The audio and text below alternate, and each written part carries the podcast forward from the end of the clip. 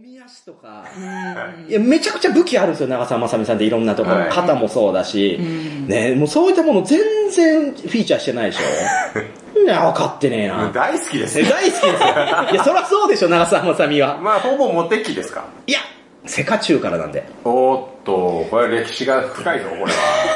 なんだったら、あの、ロボコンからなんですよ。それはもう俺知らない。知らないです。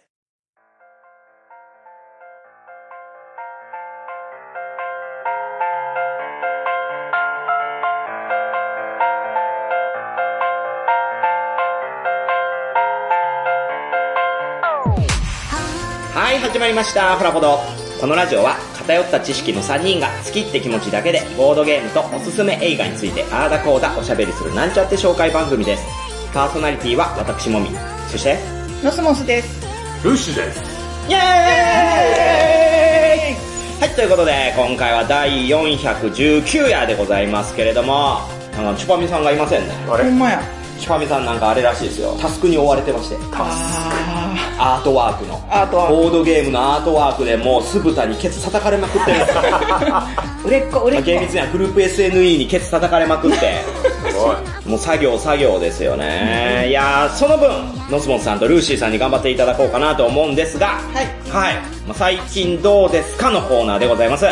最近あった出来事を教えてください。はい。あ、ノスモさん。最近は、 うチッパミさんに誘われてよくスペースをやってますね。スペースあの、ツイッターで喋るやつですね。あー、あなれって、誰でも参加できるやつですかそうなんですよ。でも、一人でポツンといるとなかなか参加できないんで、うんちぱみさんがまず立てて、そこに私が約束して入るっていうことをしてると、誰かみんないろいろ参加しやすいんですよ。主に誰が主に、結構まあ、いろいろ、その時タイミングが合う人なんですけど、ん基本的に多分あの、 ちぱみさんタスクに追われてる から、そうやね、あの人のタスクを処理しつつ、それをやるんですよ。そうなんですだから喋ってないと寝ちゃうらしいん で。そうそうだから作業キャスっていうか作業をしながら喋ることによって、うん眠らずに作業が進むっていうので、でノスモさんも作業しなそうでがすねら参加し私てる。も一応作業しながら参加してて、へまあ、夜はあんまり作業しないんですけど誘われると、まあ、やることはいっぱいあるから、うんうんなんか2人で喋りながらやってるんですよやっぱりこう、アートワークされてる方はね、あーそういう風にキャスっぽいもので、こう、自分の脳を活性化させながら、あそうですね作業するみたいな。うんいや、これ大事ですね。本当にねあのお会いしたことない人とかでも、うんノースゲームのねサークル知ってたら「はじめまして」みたいな感じでえ、何それえなんか、もうファンじゃないですか。そうですねなんかいろいろ聞きたいこととかあるんかなみたいな感じえー、私一回とてね、あれ聞いたことないし、なんだったらそうなん、だツイッターの上に出てるやつ消してほしいんです よ。そうなんやあれめちゃくちゃ邪魔じゃないですか。それでポンポンポンポン出てきますからそうね。そうそう、誰やねんとか興味ない人たちのやつポンポンポンって出てきて。まあ確かにねなんでこれオフ機能ないんだろうあんのかなああ、でも結構意外とイカさんとかついてたら私も聞イいてみカようさんのなんか特に聞いてられないです から。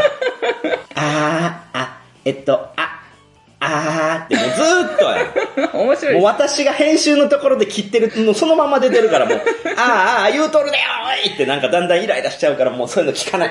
いやーもうでも間とかが気になっちゃうからもう、やっぱもうホラボド病ですよ、これはなるもほう。ど、編集したの編集したくなっちゃうから。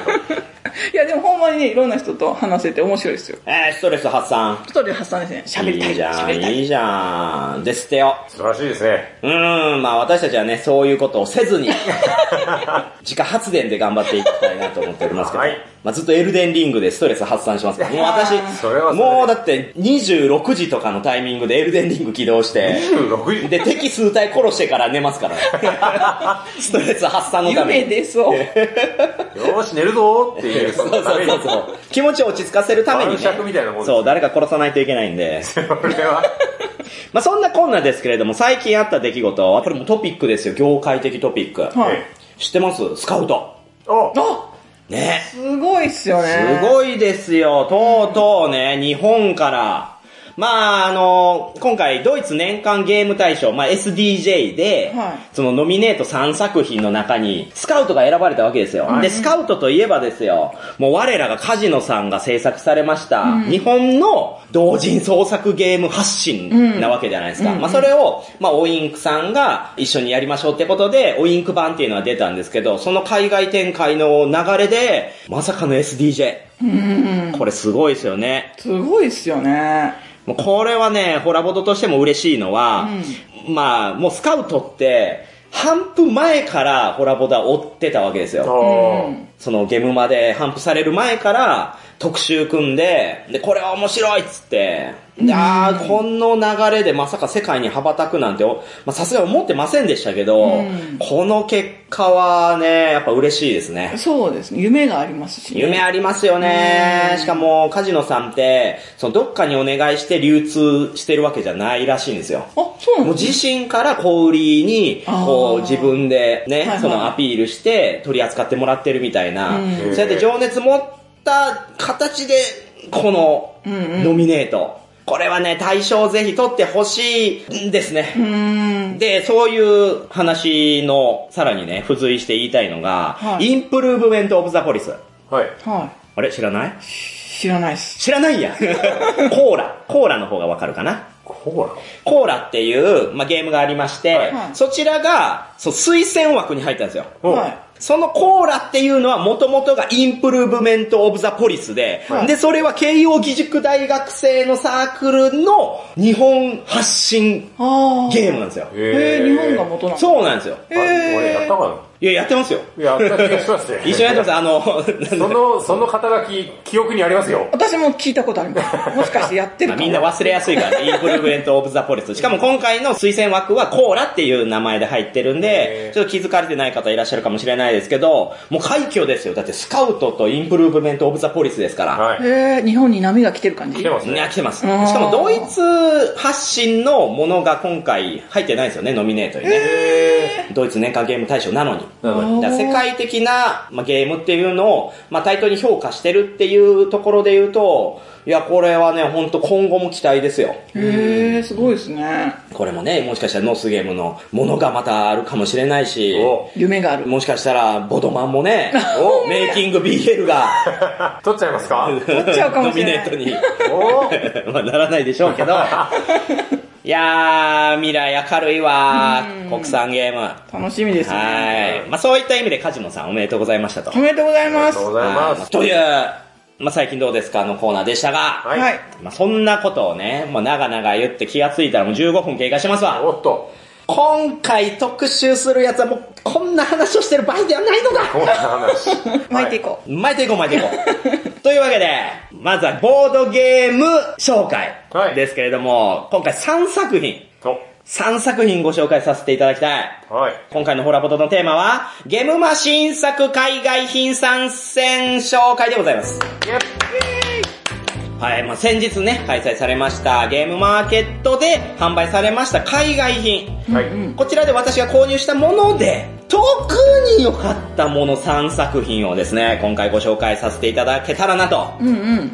で、私思ったんですよ。最近ゲームあんま買ってないなって。あれお、なんかもう2022年になってからボードゲーム全然買ってないやんと思って。はいはいはあかんなーなんか熱冷めてきてんなーと思って、この前、あの、リスト化して数見たら49作品買ってました。買ってますね。 い。そこそ今こ。年入って49作品。うんまうだんそんなに経ってない。びっくりするよね、なんかね。増殖してるよ ね。ドラえもんのなんかほら、バイバイ。バイバイみたいに、ポンポンってなんか どんど、ん知らないで増えてるみたいな、ん宇宙に放流するしかないじゃない。いや、49作品買ってて、で、こんだけ遊んでて、で、参戦ですよ。もう、そら期待してください。しかもね、ゲームマの旅にはい、最近はもう、バネストさん。うんうん。開幕競歩はバネストさんです。おー。だから今回の春もバネストさんにスタスタって言ったら、途中で、あ、もみさんっつって、これあるあるなんですけど、あ、もみさんっつって今回風花さんに呼び止められまして、いや、今回も頑張りましょうね、みたいな。いや、ありがたいんですけど、本当は、いや、あの、開幕すぐに声かけられた、あの、欲しいものがっていう、でもそれを押し殺してね、ういや、こんにちは、言うて、いや、もう頑張りましょうね、言うてね、やりましたけど、まあその後、ダッと言ってね、並びまして、あーで購入できました私の目的の商品。うん。どれもこれも面白い。おおー。まあ言ってしまうと、こうゲームマーケットで、まあ先んじで買えるっていう旨味あるじゃないですか。んうんアークライトにしちゃって、ホビージャパンにしちゃって。うんでも、とはいえ、とはいえ後でも買えてまうやんっていう気持ちがあるんですが、バネストさんは、やっぱもうそこで買わないと、当分手に入らないみたいなのうんうんうが、んどうしても、その、輸入数から考えると、発生しちゃうわけですよう。んうん。だからもうそこで変えたのがもう嬉しくて嬉しくて。もう5万ぐらい使ったんですよね。いな3で。初手で5万ぐらい使っちゃって。おーいやー、でも本当ね、ゲームマっていいね、そういうのがあるからね。そうですね。出会いというかね、うんうん充足感みたいな。で、3作品でございます。はい。じゃあ、1本目いっていいですかはい。はい。一つ目ご紹介させていただきたいのはこちらです。ダダンフレームワークフレームワーク、あ、これはお二人はやられました遊びました。私は遊んでないんですよ。ノースモスさんやってない。もうそうノースモスさんといえば、こういったゲーム、そう大好き少女じゃないですか。そうなんまあです少女っていうかどうかに関して は、まあ次回以降でまたわざわざそういう必要あります。あ あ、そうですか。いや、ノスモスさんね、まあ好きなゲーム、ノバルナがあるじゃないですそうなんですよ。ノバルナ大好きなんですよか。もうね。フレームワークはもうね、もうポストノバルナですよ。あー、もうこのタイルがもこのフレームワークはですね、アグリコラやパッチワークでおなじみのウベローゼンベルグ作のタイル配置パズルゲーム。う、お上ー。様。で、よくよく振り返ってみるとですね、はいこの5年ほどウベってもうタイル配置パズルばっかり作って るでしょ。そうですね。パッチワーク、コテージガーデン、インディアンサマー、そうスプリングメドゥ、ノバルナ、ニューヨークズ。確かに。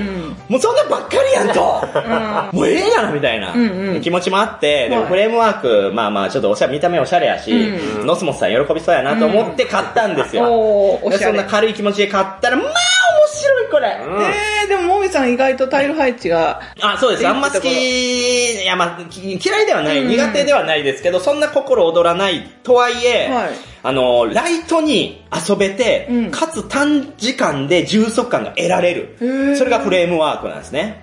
で、ゲーム性は、もう完全にノバルナに似てます。えー、そうなんやノバルナというのも、あの、ゲームルールなんですけれども、ノバルなんだとメインボードがあって、はいはいそこの自分のコマから何歩先のタイルをゲットして自分の場に置いていくみたいな。はいで、そのタイルが繋がって達成できたら、チップをね、置いてって、うんで、その自分のチップが全部なくなったら、まあ、コマが全部なくなったら、勝ちだよっていうものじゃないですか。うんどうですか、アルシさん、フレームワーク。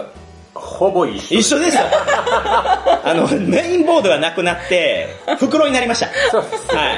そう、袋からタイルを取り出して、うんうんで、スタートプレイヤーから1枚ずつ取っていくと。おー。で、自分の好きなように繋げていくっていうところで、で、このタイル自体にフレームがそれぞれ色のついたものが書かれてますんで、はいこれが、その、課せられたタスクが満たされればあ、ー例えばこれだったら黄色5つを連結させると、これはクリアだよみたいな。はいはい。で、クリアするとその上にコマを乗せると。 あノバルナだはい、ノバル ナでしょ。ノバルナでしノょ。バルナだ。でもこれがね、私、ぴったりだったんですよ。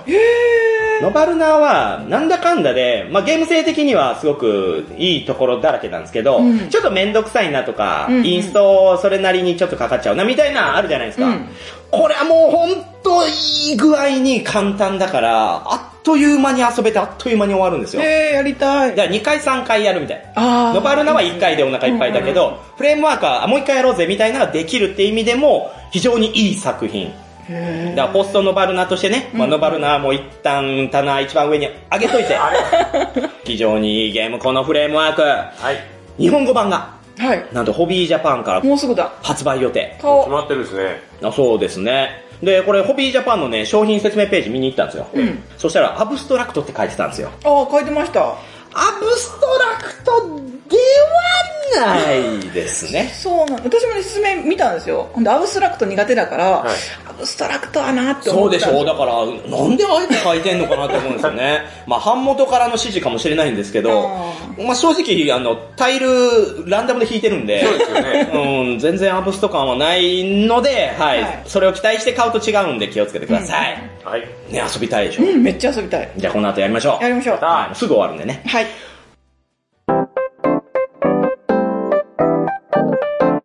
はい、じゃあ続きましてです。こちら。ウォッチウォッチ。ウォッチ、あ、これお二人遊んでない。あ、これ遊んでないですね。遊んでないです。これね、私がゲムマ春で一番注目していた作品なんですよ。へーこれを買うがためにバネストさんに開幕速攻行ったと言っても過言ではない。へー注目作。そう。で、ここれ、あの左さんが自身のブログで、去年最も面白かった印象深かったゲームとして上げてたんですよ。えだから私も全くそれまでウォッチ知らなかったんですけど、え、あの左さんがそこまで言うんだって、これは是が非でも買わなきゃと思ってうん、買って遊んで、で、これ作者がですね、あの、デッドマンズ・カバルとか、ロールド・ウエストを手掛けたダニエル・ニューマン。ー、ほう。へえ。贈収賄が蔓延する秘密の時計工場を舞台にしたスパイスリラーテイストのワーカープレイスメントゲームなんですね。うえん。そう、ワーカープレイスメント。で、ゲームルールとしましては、メインボードがですね、リング状になっていまして、これが時計を見立ててあるんですねー、。ほう。はい。で、その時計の針から近い順で自分のワーカーを動かしていくんですけれども、はいこのね、順番がなかなかにクセ者で、はい他のプレイヤーが邪魔でそこに配置できない。逆に、他プレイヤーがどいてくれたから配置できるようになった。っていうのが毎ラウンド、ケンケンゴーゴーで発生していくんですね。あしかもその配置したアクションマスには、白と黒っていうのがあって、これが要は、強気と弱気なんですよ。ほう。ーへえ。ブルームサービス。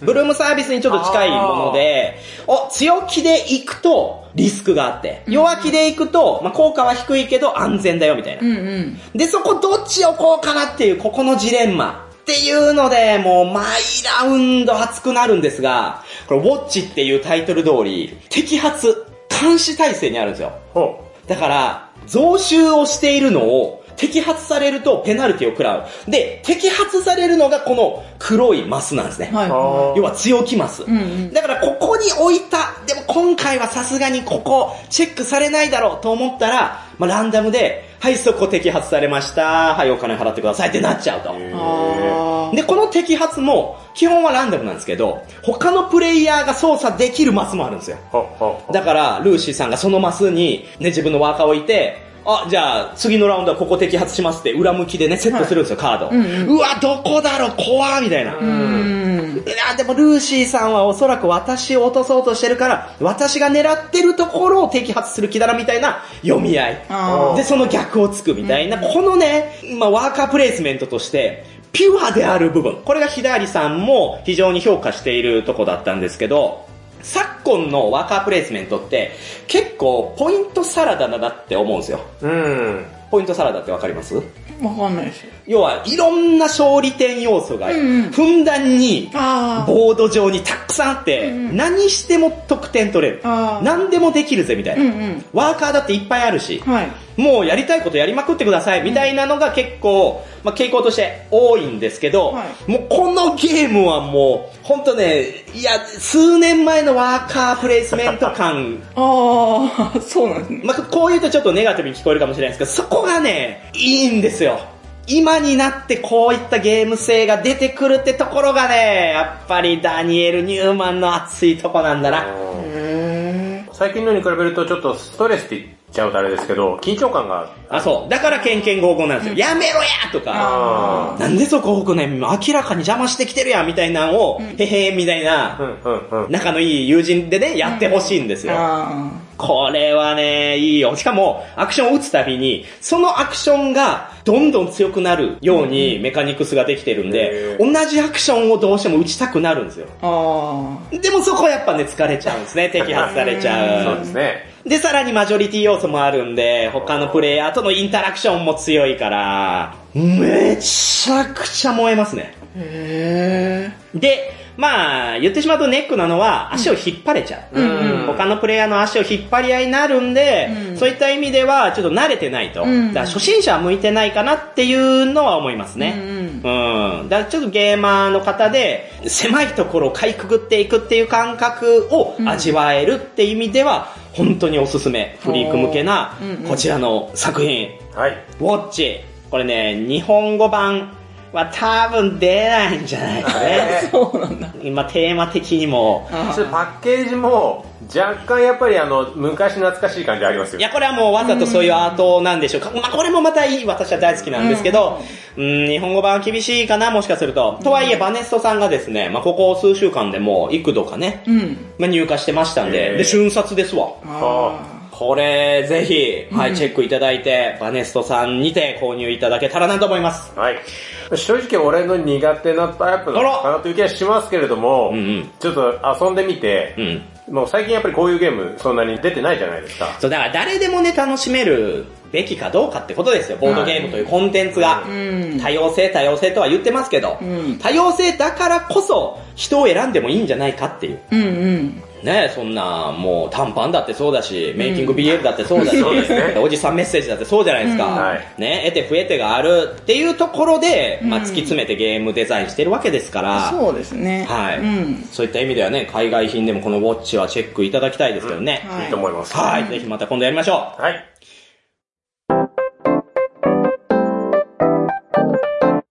はい、じゃあ、3作品目に移らせていただきます。はい。これね、本命です、今回の。おー。この3つの中でも、さらに抜きんでて、おーこれはもうマストプレイ。おー。すべてのボードゲーマーは遊ぶべきだなと思うのがこちら。ダダン。ファーストラットファーストラット。これは今、巷でも、面白いってもうツイッターでもよく見かけるでしょうん、見かけます。あ、ノスモンさんも見かける。あ、ということはノスモンさんまだやられてやってないんですよ。あー、これね、ルーシーさん。はいめちゃくちゃ面白いですね。これめちゃくちゃ面白いです。へえ、なんか、盤面だけ見た感じは、あれなんかすごろくみたいな。あそうなんです感じだったよ。んまですけどさにその通りで、うんゲームジャンルとしてはセットコレクション要素のついたスゴロクおー。なんですが、は制い作はあの、ビルジーニョ・ジーリ。ビルジーニョ・ジーリなんですね。なんか、富野っぽい名前 で確かにね。アマンダラカマンダラ的なノリもあります けど、このビルジーニョ・ジーリ、言えねえや。が、手掛けているのは、グランドオーストリアホテルとか、ロレンツォ・イル・マニーフィコ。うんそういったものをシモネル・ツヤーニと共同で制作されている超手だれデザイナーなんですね。す。はい。で、さらにね、このゲーム、テーマとフレーバーがね、結構ノスモスさん好きなものかなって思うのは、その、プレイヤー自身は宇宙飛行士を志すネズミ一家となって、ゴミ捨て場でスクラップを集めて、ロケットを作って宇宙に飛び立つっていう。めちゃめちゃ楽しいやつ。で、その宇宙飛行士の宙も、空っていう字じゃなくて、あの、カタカナで宙って書いてある。あー、ネズミ の。宇宙飛行士なんですよ。ちなみにこのゲームの中にシュワルツェネッガーを模したネズミが出てくるんですけど、それもシュワルチューネッガー。かわ いい。いやー、絵もかわいい。いやー、これほんと心躍る、まあ、テーマ、フレーバー、それからゲームデザインなんですが、ゲーム進行としてはですね、先ほども言ったように、基本的には一本道のスゴロクを進めてはい。いくんですよ。うん。プレイヤーがですね、4つのネズミコマっていうものを持って、マスを進めていくんですね。で、見事ゴールすれば、ゲーム終了。うっん。ていうわけです。非常にシンプル。うん。でも、実はネズミたちの移動方法っていうのが個性的なんですよね。そうですね。一人で移動するっていうのが、まあ普通のスゴロクだと思うんですけど、うんうん。で駒が複数あるんですが、はい。その駒を複数同時に進めてもいい。ただ、複数同時に進めた場合は、えっ、と、マスごとに色が決まってるんですけど、はいはい。複数移動した場合は同じマス同士に止まらなければいけないという制約があるんですよね。そうなんですよ。一匹だけ動かすんであれば、1から5マス自由どこでもいいんですよ。はいでも、複数の場合は1から3マス内で、同じ色のマスに、それぞれを止まらせないと、同時には動かせませんよっていう。で、このね、ゲームは、要はゴールに向かって遊ぶわけですから、もう同じタイミングで、いっぺんにバーンと進めた方が圧倒的に有利なんですよ。しかもそれぞれのマスにはアクションがついてるんで、もうその2倍3倍と効果がもらえるわけですよ。うんうん。が、ここがね、ちょっとね、パズル的な感覚なんですけれども、うんあれこのネズミとこのネズミはいけるぞみたいなのをこう探していくんですね。あこれがね、マイラウンドマイラウンド、めちゃくちゃ頭から煙 出す。で、スタートマスに戻る要素もあったりとか、おーあと他のプレイヤーのところに入っちゃうとお金払わなきゃいけないっていうものもあるから、うんうん本当にその自分のタイミングでどれが一番いい手なのか、ー。うんうん。勝ち筋はどこを狙っていけばいいのかっていうのが、もうどんどん巡る巡る変わっていきま して。へで、 心躍るからルーシーさんがもうゲーム中テンション上がりすぎてね。ずっと独り言言ってましたえよ。ーどうしたっていうぐ らい、テンション上がっちゃいましみんな心配しましたからね。病んでんのかなってなっちゃいましたよ。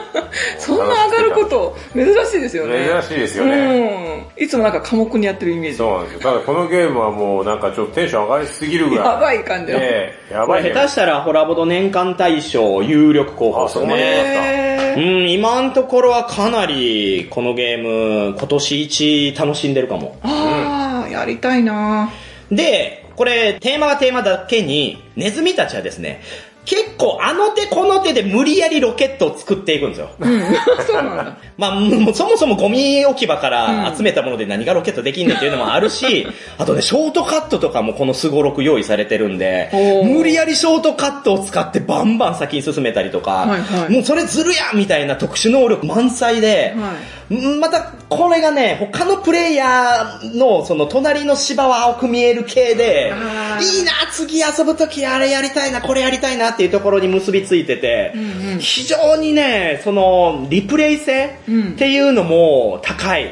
いろんな要素詰め込んでるのに、ちゃんとね、まとまってるんですよ。ああ。なんかもうボードゲームらしいボードゲームって感じですね。ただ、ただね、このゲームね、やってて途中でだんだん気になってくるのが、はい果たしてこのネズミたちは最後どうなるんや と。宇宙に行けるわけないじゃないですか。ええあクッキー缶とグリーンピースの缶詰合わせて、エンジン部分作ったりするんですあ。うよ。ーん。いけるわけないやん。現実的。これだから私は NASA の実験場なんじゃないかなって思う。ネズミに知性を持たせて、こういう行動させて、はいで、最終的にモルモットは、うーん、なんちゃらとかね、いろいろこう不安になってくるんですよ、ゲーム中に。ええまあでもやっぱりフレーバーもまたいいし、あの、実際ゲームの内容にも合ってるので、はいはいはい。みんなでやっぱりワイワイ、それこそ初心者からん上級者まで、話が盛り上がるっていうのも良さなのかなっていうふうに思いまああ、そうですね。うん。だからこのゲーム意外とやっぱ煙出しながらもみんなワイワイしてましたもんねう。ん会話しながら進めれましたし。うんうん。いやー、面白い、こちらファーストラット。これ現時点では日本語版の話は出ていませんが、はいまあ、近いうちあるんじゃないかなす。い。や、これは出てもいいと思いますよ。うーん。で、今、バネストさんで入荷ありますんで、おうーーんで、まあ、瞬殺でしたけど、ああ。ウォッチもね、ファーストラットも、もう今バネストさん、毎日チェックしてください。いや、もう数時間おきで。入荷した瞬間ポチってやらないと、うん一瞬ですね。おー人気作。んうんいやー、今後まで紹介してきました。はい3作品。はうんい。ノスモンさん、どれが一番気になりましたあのー、フレームワークもやりたいけど、うんいや、でも断然今これですね、あの、ファーストラットトまあ、そうでしょうね。めちゃくちゃ可愛いし、この、まあ、やってないからわかんないですけど、盤面を見た感じ、そこまで難しくないけど、ワイワイできそうな、うんパーティーゲームじゃないけど、こう、悩みつつ遊ぶのが一番ちょうど良さそうだなってんで、これやりたいですね。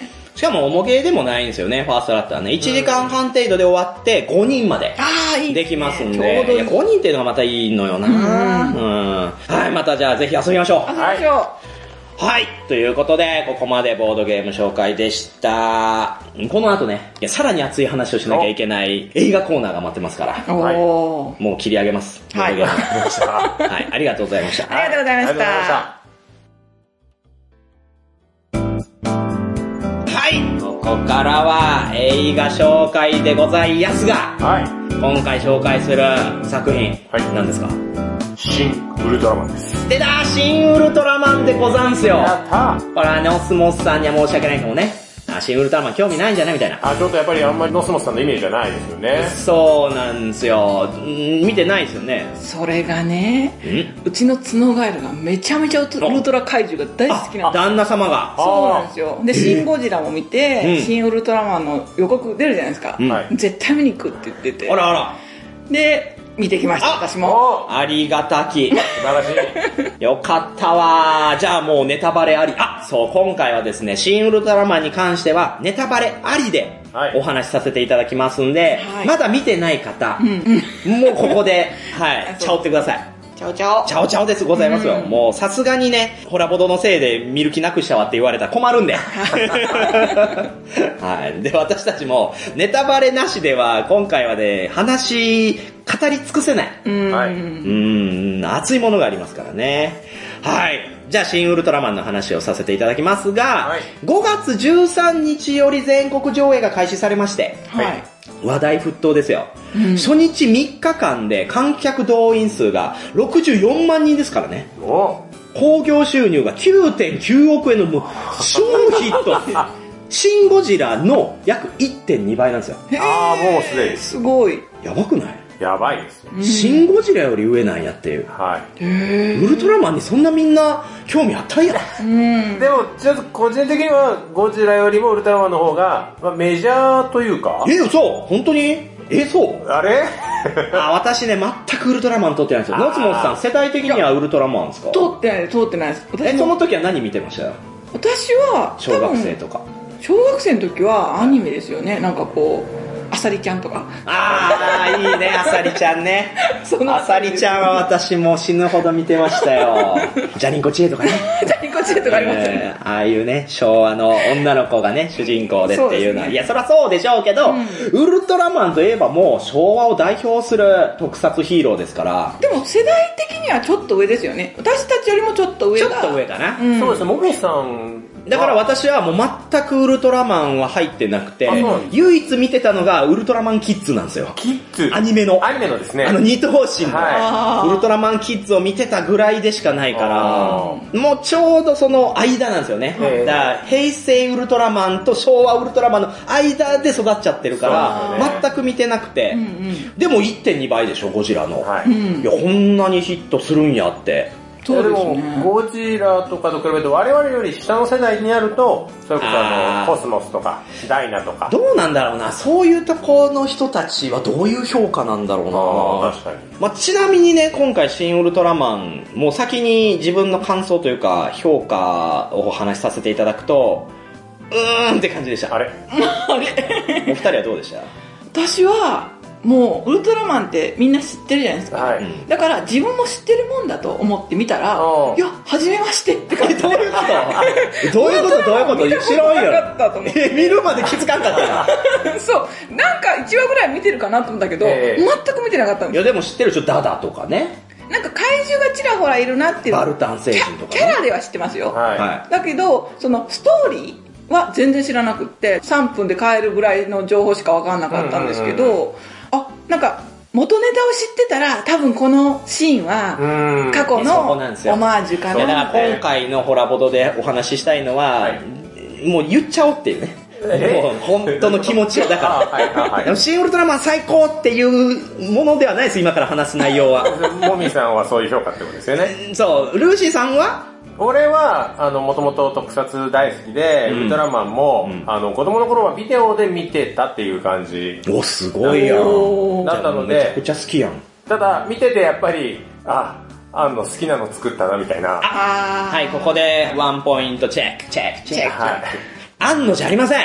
はい、よくね、あ巷でも言われてます。お、新ゴジラ。うんうん新エヴァンゲリオン。はい。お、新ウルトラマンもあんの頑張ってますな、みたいな。ん違いますねん。確かに、ウルトラマンをこよなく愛する安野さんですが、ん彼は企画脚本監修なんですよ、今回。おー監督はですね、ローレライ。あの、ローレライな、あえてローレなんでローレラライ。イいやいや、私ローレライ。ガメラですよガメラいや、ローレライね、実は DVD 持ってたんで。そう、妻夫木が好きなんでね。はいいや、あのローレライを手掛けられました、樋口真嗣監督なんですよ。そうですね。だからこれをね、あの作品として見るべきじゃないなっていうあ。ー樋口監督作品として見てあげるべきではないかなと思うんですよ。はい。で、もう、新仮面ライダーの方が安野さんなんで、まあそうですね。そう、この先のね、新仮面ライダーでぜひね、まあ、あの3爆発っていう話をしたいなって思いますけど、ウルトラマンに関しては、やっぱりそういった意味では、まあ、冷静に樋口監督作品として見て、うーんってやっぱね、いくつか思う点があった。だから今回それを分析したいんですよ。はうい。んうん自己分析して、なんでうんってなったのかなってええ。単純に、いまいちだったねっていうのは自由ですよ。けど、じゃなくて、なぜそう思ってしまったのかっていうところをね、紐紐解くことによって、はい逆にね、皆さんが一体どこ面白いと思ってるのかっていうのは分かってくるわけですから。うんうんねいい番組 だ。うんいやなはい。で、ファンの方にはね、申し訳ないですけど、もはいまあ、ちょっと聞くの耐えないって思ったらすぐ切ってください。じゃあもしかしたら後半に俺の反論ターンがあるかもしれないです。ああ、もう随所で言ってもらっていいですか でも64万人見て、はい64万人がみんなウルトラファンかまあ確かにそれはそうです、うん違うでしょはい。と思うんで、うんおそらく私と同じような立場の人もいたんじゃないかなっていう。はい。うんうんで、まあ、映画「シン・ウルトラマン」の説明をもうちょっとね深掘りさせていただきますけれども「シン・ウルトラマン」は1966年に放送されました特撮「ウルトラマン」を現在の時代に置き換えたリブート映画でございますね、で、まあ、安野さんは監修で入ってたんですが、新ウルトラマン制作タイミングでは、新エヴァンゲリオンと新仮面ライダーの制作撮影があったんで、撮影現場にはほとんど来てないらしいんですよ。ああ、そうなんだ。うん。で、両作品の制作は一段落した2022年1月末から全体的なクオリティコントロールのチェック作業。え、2022年1月末ってもう、この前やんけみたいな。はい。っていう、そのまあ、そういった立場で、まああ、ー関わってるんですね。うんまあ、もちろんそれ以外でもね、うんまあ、リハとかそういうところにはあるかもしれないんですけど、はいっていうところで、出演。出演はですね、まあ、斎藤匠。なんかちょっとすでに、すでにちょっともやる。ノイノイノイノイノイノイノイノイ。ああ、そういうことうんちょっともう、もみさんの言い方 に、えちょっとしたトゲがあったんではなないんかもうか早く、早くも何かありませんでした、今。と。斎藤匠どうですか、のすもさん。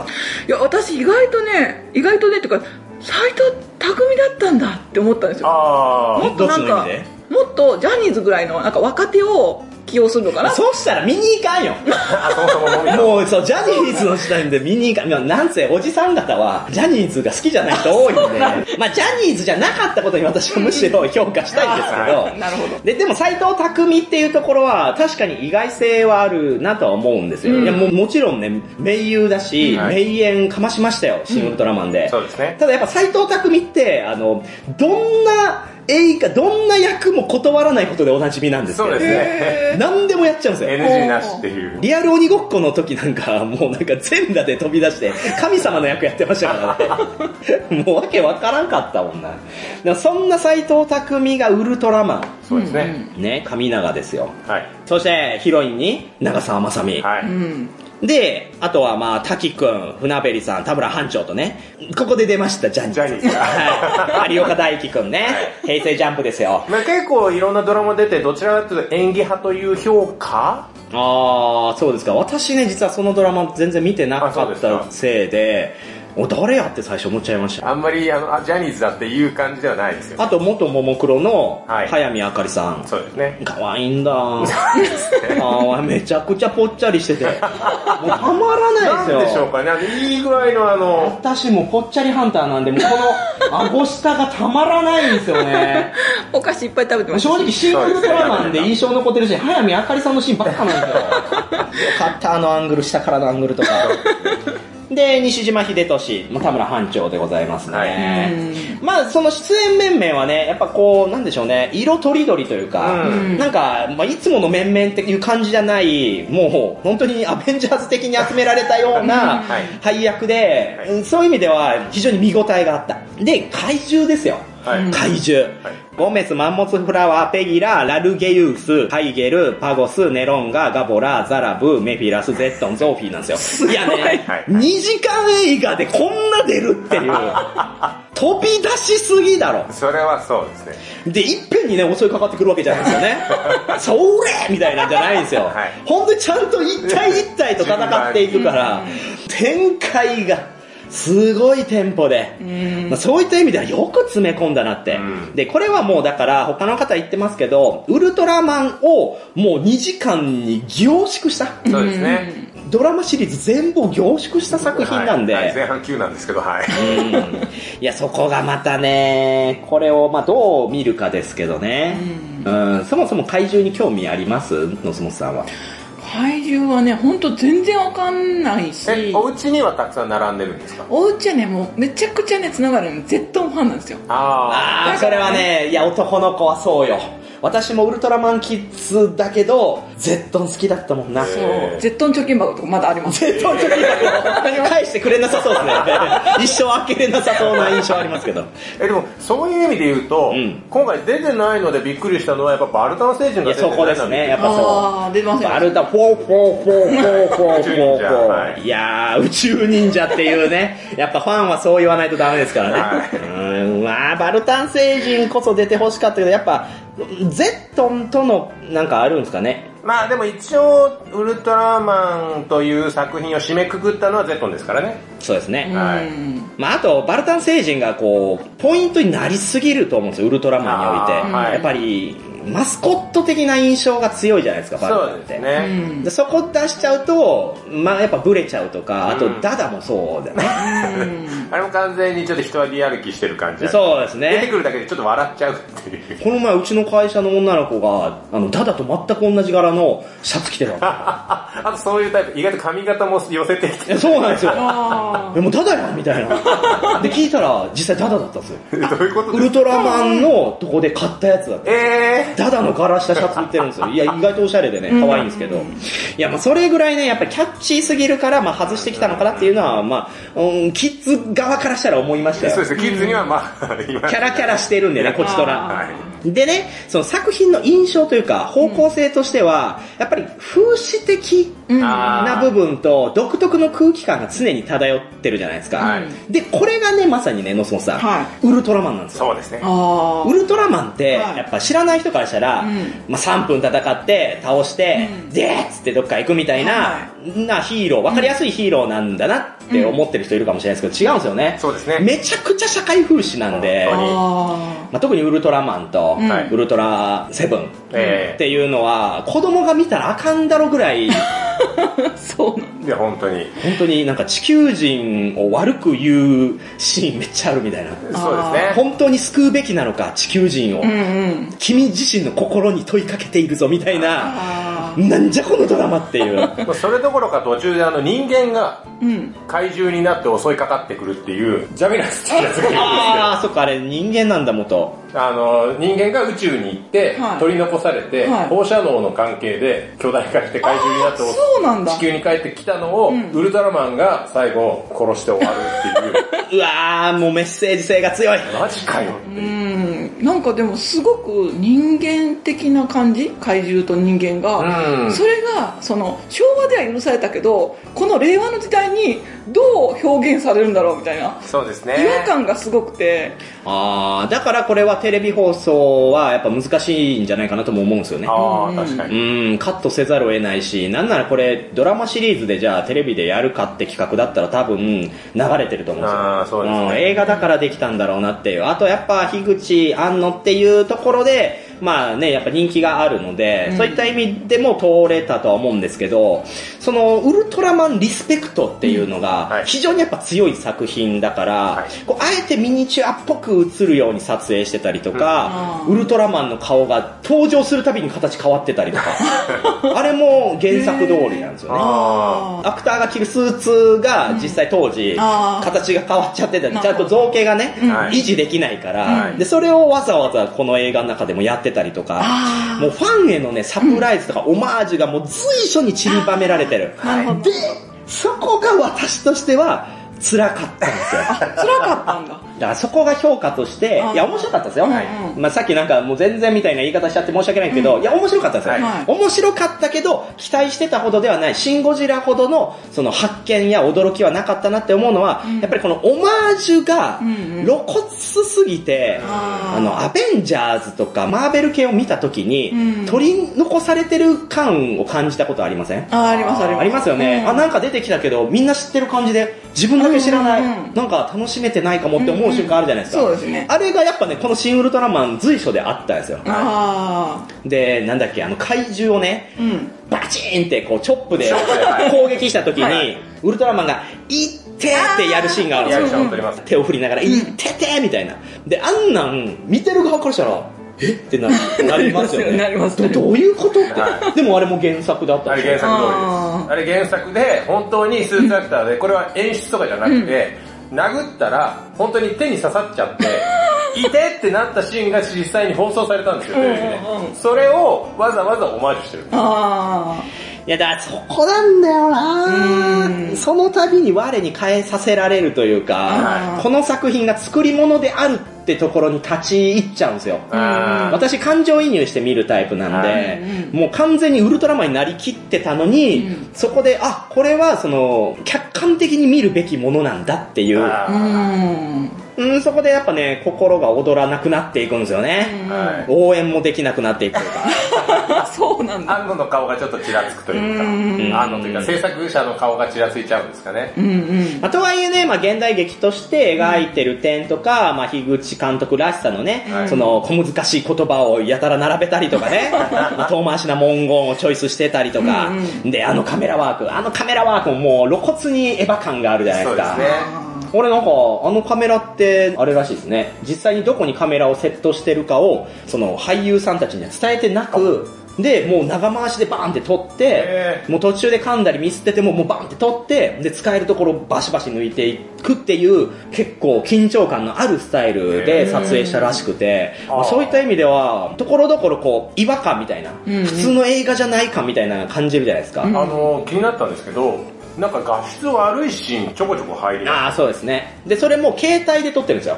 えこれスマホで撮ってるんで、はいそういった意味では、もういろんなチャレンジがこの中に入ってる。あーまあそれもやっぱりうん、こう、樋口監督らしさなのかなとも思うんですけど、はいただこれをね、その、ある意味リアリティとシュールっていうものの融合うんとして捉えるのかい、味わい深さとして捉えるのか、もうなんかね、はっきりしないまま終ー、わあるんですね。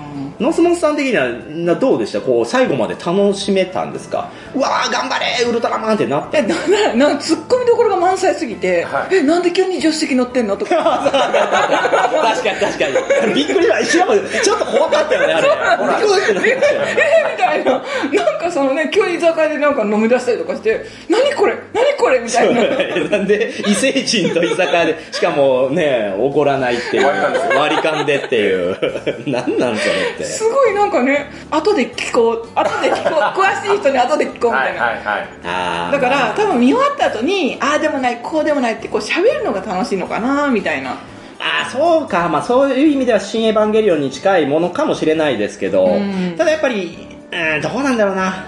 エヴァはみんなフラットに楽しめるような土台が用意されてた気がするんですよ、うん言っても、はいアニメとして、はい。うんでもウルトラマンはやっぱりこの土台はね完全にファンのものなんですよ ね用意された席は全て、うんウルトラマンファンどうぞウルトラマンファンどうぞっていう気がしちゃって確かになんか寂しい気持ちになっていくんですよね、いや全くその通りだと思います。確かにうねんとはいえほら、ね、ルーシーさん的にははい大好評でやっぱ押してもらわないいと。やー俺はもうめちゃくちゃ楽しみましたから、やっぱりウルトラマン好きもともとっていうのがあったので、もうずっと見ていて、もう頭の中で相席食堂がもう完全になんで流れたんですけど、うもう一番最初始まった瞬間に、うんシン・ゴジラって出てくるじゃないですか。ああー出てきもう一番最初シン・ゴジラって出た瞬間に、ちょっと待ていってなって、はい。あーそれウルトラ Q だろうってなって、あーなるほどね。で、その後ゴメスバーンって出てきて、うん頭の中のノブが、いやもうゴメスがゴジラなんじゃん、シンゴジなんじゃんっていう話になって。確かに確かに、そういうファン用のツッコミを ええ、冒頭5分10分はそんなんのオンパレードですよね。あーで、これも、あれが、あの、ゴメスがシンゴジラっぽいのも、実際にゴメスっていうのが昔ウルトラ Q、まあ、ウルそもそもウルトラ Q のキャラクターなんそうですね、ウルトラマンじゃないですからはいね。ウルトラ Q の時にゴジラの着ぐるみを使い回してゴメスにしたりとか、そういういろんな要素を随所に入れてくるんで。ファン向けとしてねはいうんもう見てて、もう最初出てきた瞬間から、あ、こういう感じの映画なのねっていうのは、あまーあやっぱりウルトラマン好きとしては思ってみてました。うんうん戦闘シーンはどうですか戦闘シーンに関しては、うーん、まあ、好きで作ってる感じがやっぱりも出てましたけど、個人的結に構は派手になってるし、今時っぽい部分もあるじゃないですか。そうですね。だから逆に、俺はそこに違和感を感じましたね。あそうなんだなんで CG なのってのは思ってあた。あいや、そこまでやるんだったら着ぐるみでいけよっていうのはちょっと思ってたんですよ。なるほどでにもかかわらず CG でわざわざそのスーツっぽさ、うんうんシワを表現してたね。表現してるんですうよ。いや、それだったら着ぐるみでいいんじゃないっていう。CG でやるんだったら、どうなんだろうなぬめっとした感じにしてほしいな。そういや、ウルトラマンはいけますわ。はいうんあと、メフィラスとか、そこら辺はいけますわ。でも、やっぱ、四足歩行系は、ですね。 さすがにね、CG になると思うんで、そうで、よその CG と着ぐるみの、なん かマッチは、多分ね、興ざめすると思うんあでーすそよ。れは確かにそういった意味では、もうフル CG でぶち込んでもらった戦闘シーンは、まあまあ、ちょうどいい落としどころだったんじゃないかなとも思いますけどね。うんでもこのね、エピソード、それぞれさっき言ったように、いっぱい怪獣出てくるエピソードうんをはい、うまく繋げてるじゃないですか。うんうんえだからもう終わった次の瞬間にはもうその、それが前振りとなって次の怪獣の話につながるみたいな、うんここはね、やっぱり素晴らしいなっていうはいとこではあるんですけど、でもね、やっぱ終盤の失速感。あれ失速感ある。だからもう前半が凄まじいスピードで、うんまだ楽しめてたんですよ。だから、うんうわあすごいすごい。ファン向けだけど、なんか、戦闘も面白いし、うん怪獣もなんか、使徒みたいでいいぞいいぞって、頑張れ頑張れってなってたんだけど、なんか、中盤あたりのその、長澤まさみが巨大化したあたり で、唐突に失速したじゃないですうんか。まあそうですはい、っね。て、うんはい何がしたいのみたいな。えうんで、私だけかもしれないですけど、ザラブと、うんはい。メフィラスって、うんやりたいこと被ってる感じするんです よ。わかりま同すじザラブがそ、う要は、偽ウルトラマンになって、はい内部から地球を滅ぼそうみたいあな。ーうんうんで、メフィラスも、先んじてきて、うん内部から地球の、まあ、権利は自分のものとして、まあ、利用しようと、みたいな、遠回しな作戦を、異星人じゃないですうか。んめっちゃ似てるやんと思って。確かにね。エピソード的には。で、その間に長澤まさみの巨大化でしょ、はい何やねんってなってもう てだからこれはやっぱウルトラマン見てれば、おうおうあれあれってなるんでしょうけど、あーそうですね。なんか一回そこでね、もうええよってなっちゃったんですよね。そうしかもカタルシスないじゃないですか。うーん。あ応援できたんですよ、シン・ゴジラって。あーシン・ゴジラ見見ましたよね、見まノしスたモさん。はいやっぱこう危機的状況、このままだともう日本はダメだってなってるところで、んその人間たちが思いついた作戦でなんとかギリギリ犠牲を出しながらもゴジラを凍結させるっていう、ーはい。あの素晴らしい作戦、はめっちゃ心躍ったんですよう。ん。どう あった人間側の努力。いや、ちょっとウルトラマン頼みかな、みたいいな。一応なんかあの、滝くんの PS5 で頑張ってあー、そうそうそう、VR つけてねやる。んいや、滝くんのその絶望から復帰っていうのはあっても、でもね、誰も滝くんに感情移入してなかったと 思う、あの時点で確か。何こいつ急に子供ち見ちゃってさ、みたいなぐらいでしかなかったと思うんですようね。ん。だから、こう、要因として、ウルトラマン側に感情がほぼないのが、私の中で決定的に入れなかった理由かなって思うんですよ。ですね。はあ斎藤匠ってそういう意味では最高なんですよ。全く入れないんで。い。そうですね。彼多分虫食ってても不思議じゃないんですよね。普段。斎藤匠がよ。それはそれ自身が、上永さんじゃなくて、そう、上永さんじゃなく、もうそういった意味で本当に、なんかそこに全然入りきれないのと、はい感情表現ゼロじゃないですか。まあ、ウルトラマンってそういうものなそうのですねもともとそういうものなのうんいや、一応感情は出てるなと思って見てましたよ、俺は。えい例えばや、だって、あの、あくまでも、その、地球人じゃない存在ですから。なんかやめろとか、俺が守るとかじゃないやん。あーそれはもう、さいそれは最近のウルトラマンの動きなの。私は人間を理解したい。今こんなんや。でそ、そこでその歩み寄り。歩み寄りええあの地球歩み寄り行く そうなんや。なんかそこには私は重ねられなかったですね。まあ、そういう意味で言うと、個人的に思ってるのは、ウルトラマンってやっぱり子供のものだなと思ってて、あえー、と今回の「新ウルトラマン」に関しては、うん基本的に全人類、うん子供扱いされてる感じしあないあ確かに異星人側からしてもウルトラマン側からしても、はい幼くてうん未発達な生き物、えーうんでそれって実際にテレビでやってた時に子供がウルトラマン見てた目線だと思うんですよああなるほどね、でそれが子供たちが大人になってもう一回ウルトラマンやるぞってなった時にそこで大人側からウルトラマンは語れないんですよなるほどなだかなるらウルほトラどマンを楽しむためには子供にならなきゃいけないんですけど、はい多分このえー新ウルトラマンっていうのは中間層がごっそり評価できないあそうね思いっきり子供に戻れちゃうウルトラマン好きの人か子供が楽しむえ子供楽しめるあれあれは単純にだから大人が見るといろいろああだこうだ見えてくると思いますけど、んうんちょっと言い方悪いですけど子供の方がフラットに楽しめると思いますマジはい。どうなんだろう子供観客に一人もいなかったんであれなんですけど 楽しめたんかな子供は楽しめるんじゃないまあ、戦闘シーンは面白いと思うかもねプロレスだしねはうーんそうかまあ確かにねこう信じで見てた人が言動側に立ったあのエヴァンゲリオンとは違ってはいウルトラマンどこまで行っても視聴者側は、まあ、子供であるとうん、と思いました、私は。 うんいや無理よあ無理だった。だとしたら私にはちょうど響かない世代でしたねだからやっぱりゴジラとはいやでもね、はいそこもさらに分析したいところとして、おはい成長がないと思うんですよ。ウルトラマン側に。ウルトラマンウルなんトラか、マンが前にウルトラマン側なんか成長した人間を理解いし、やいや、最初人間殺してて、ね、ウルトラ マンが。で、やっぱり守ろうだったらはい変化があるんですけど、はいはい最初からもう無条件で人間に興味がある感があるじゃないですか。そうですね。なんでってなるあやん。で、人間って守るべきものなん、ほんまに。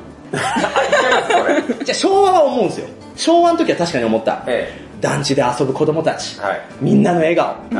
高度成長期でこうどんどんと未来が豊かになっていく、うんはいそういった昭和、はいうん確かに守るべきものだって思ったしええ私も子供の頃ずっとそう思ってましたよ、はいうんでもね今これ今そういったテイストのものを見るとなんかね興ざめしちゃうから 本当に人類って守るべきものなのかっていうのが昔ほどあー夢持てない存在になってませんかとうんわかりますちょっとちょっとわかりますそうですそね。れはわかりますうん守ったところでこの後何ができるのっていう、ええ愚かなに人類。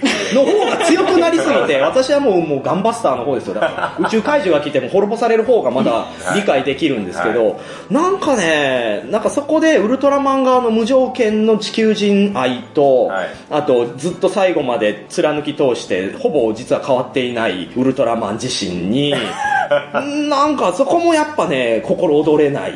そういう意味で言うと、確かにウルトラマンってそういう存在だなと思ってて、逆にだからこそ、ゾーフィー。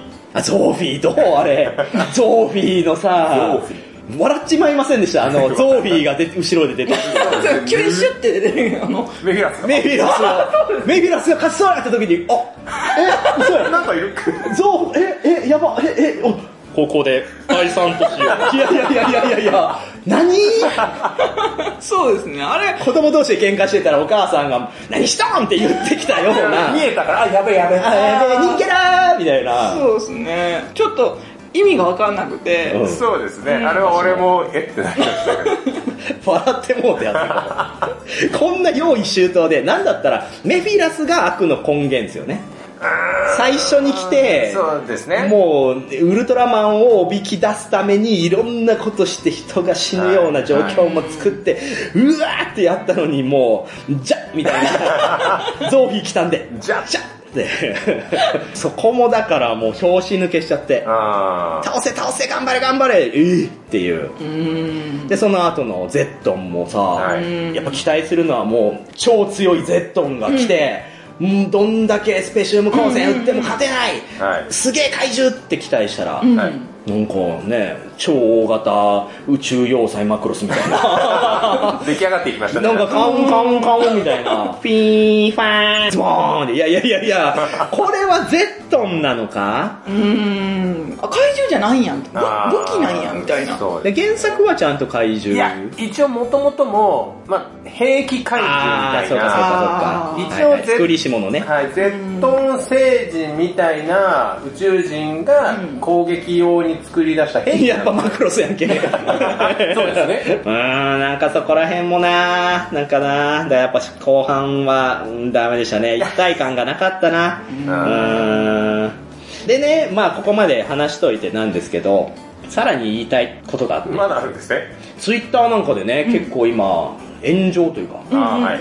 ありましたよね。はい長澤まさみへのセクハラ、そう ですね。 炎上案件。すごいですね。なんか私は、逆に長澤まさみがお茶を汲んでこない気が利かないよね、みたいな感じのが、逆セクハラ。なんかあ、そうあそーう。だからそれも含めて、そのセクハラじゃないかっていう、うんうんまあ話題になってるんですけど、まあ何かというと、その長澤まさみがやたら自分のケツをパンって叩くシーンがあったりとか、ウルトラマンに匂いを嗅がせるシーンがあったりとか、で、今、ノスモさんが言ったように、そのお茶を出さないことによるなんかジェンダー的なね、悪い表現みたいなのが随所にあって、で、まあ一部の方が、なんだあれっつって、まあ炎上してるんですけど、うんその私思ったのは別に、セクハラというところまで行ってないんだろうなと思ったんですよ。うんうんなんでかって言ったら、単純にいけてないだけだと思うんです よ。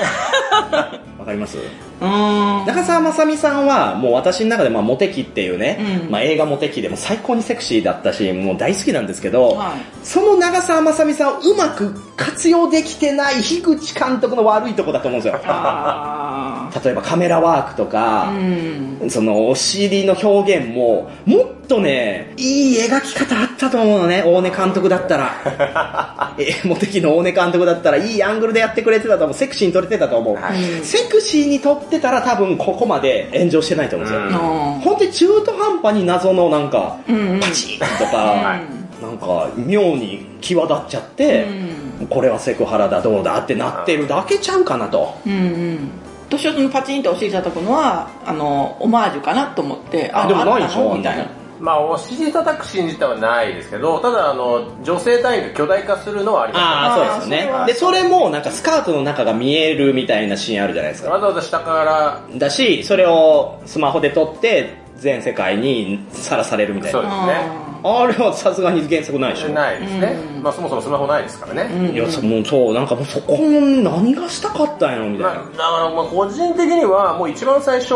あの怪獣一通りで終わって、ウルトラマンも出て、うん長澤まさみがあの後ろ姿ずーっと撮られて、まあ、あそこのシーンからなんだってなってましたけどああ、そうですね。その後のシーンで長澤まさみと早見あかりの超ドアップっていうあのもあこういう感じで来るのかと思って見てましたけど評価として、ん令和の時代にこれをやるのかみたいな評価じゃないですか、あ、はいはいはいはい。もう俺としては昭和のウルトラマンだしなと思いながら見てたのでいや、だからそれも中途半端だったんですよ。これが。だから昭和に行き切った演出として映すべきなんですよ。うんケツ叩きにしたって何にしたって。はでもそれがね、すげえ中途半端に、本当になくていいシーンとして入っちゃってるから、それがナンセンスで、まあそこはより際立つ原因なんですよね。そこはもう完全に同意 です。そうなんですよね。だからあそこはもう普通にいらないか、もっと綺麗に撮れる人に撮らせるべきだったと思いますよ。うん。なんかね、嫌な、その制作側の嫌なところが見え隠れしちゃってるのは良くないんだろうな。もっと素敵な、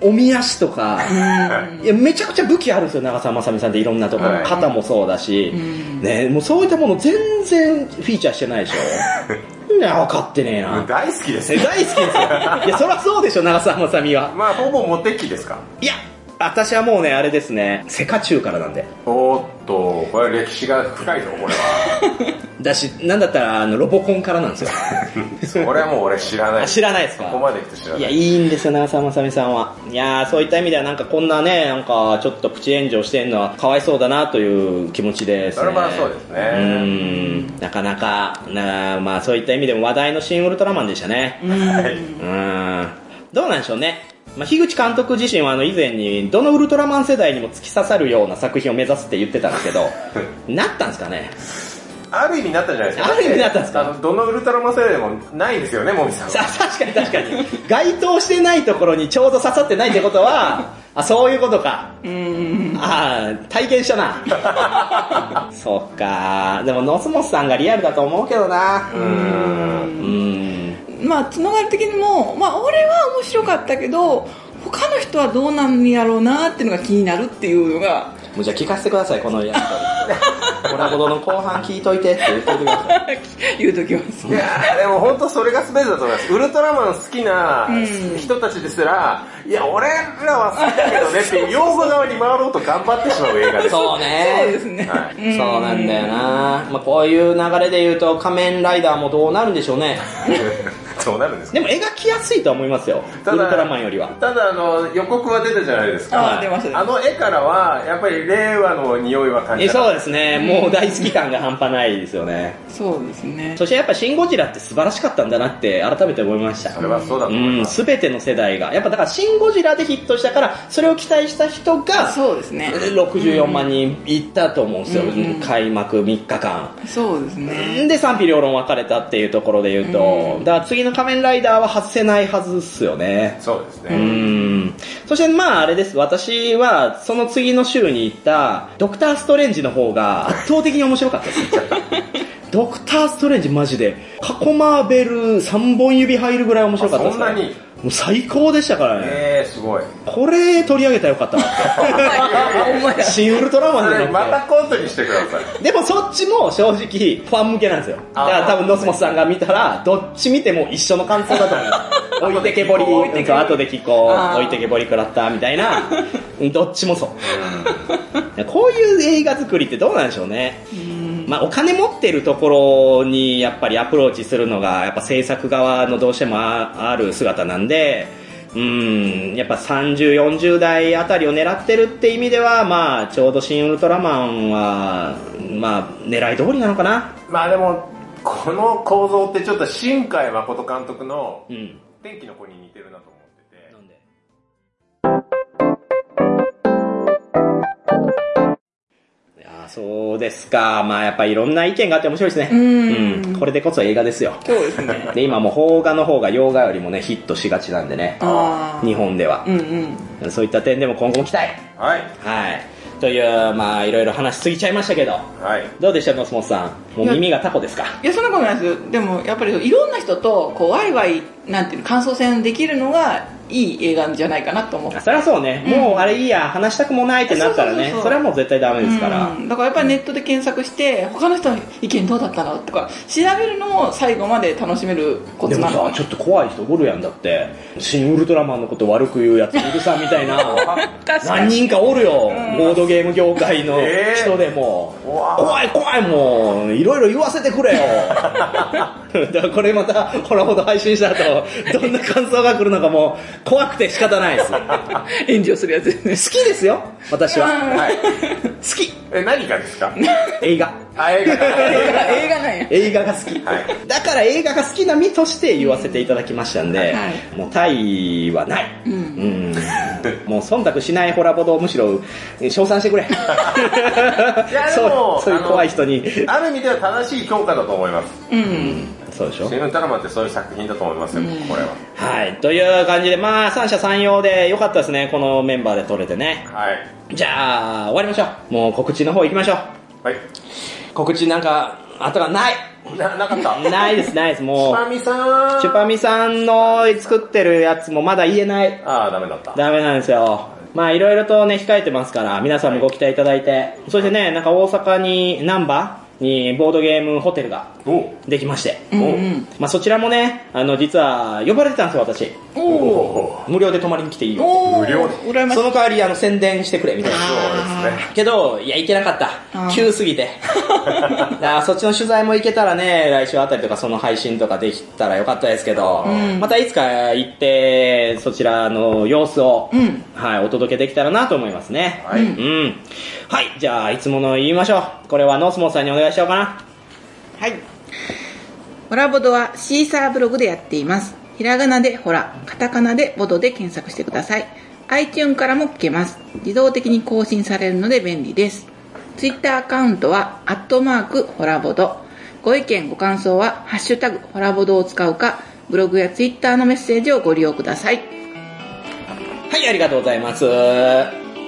なんか言い残したことあります大丈夫です。出し切ったよ。出うーん、いや、カブラギ P といろいろ話します。ええもう、あなたたちの番組何も更新されないんだから、話したって絶対オールカットだよそう。かなんだっけ、ボドゲ仕掛けの何インチ何インチでしたっけ覚えてもないもんな。うーん、まあ、冠城くんがそもそももう家から出てこないからな。引きこもっちゃいました。引きこもっちゃいましたね。私、年取って引きこもる人って、ねえ、いや、やめとこう。 あ怖い怖い。めっちゃ笑ってるし。いや、そこに触れようとしてんだろうと思って、自分自身にびっくりした。あー怖い。カブラギ P の最近について、危うくこのまま30分くらい話そう。 怖い怖い怖い。はい。じゃあね、いつものあれって終わりますか。ははい。い、今回お送りしたのは、さっき、ルーシーさんに自分のいらない服をいっぱいあげたもみ。う今週末誕生日で50歳になってモスモスとお洋服よりも農作業の人手が欲しいルーシーでした。 !50 歳なんですかおめでとうございますおめでとうございます。盛大に待ってくださいチャオチャオチャオチャ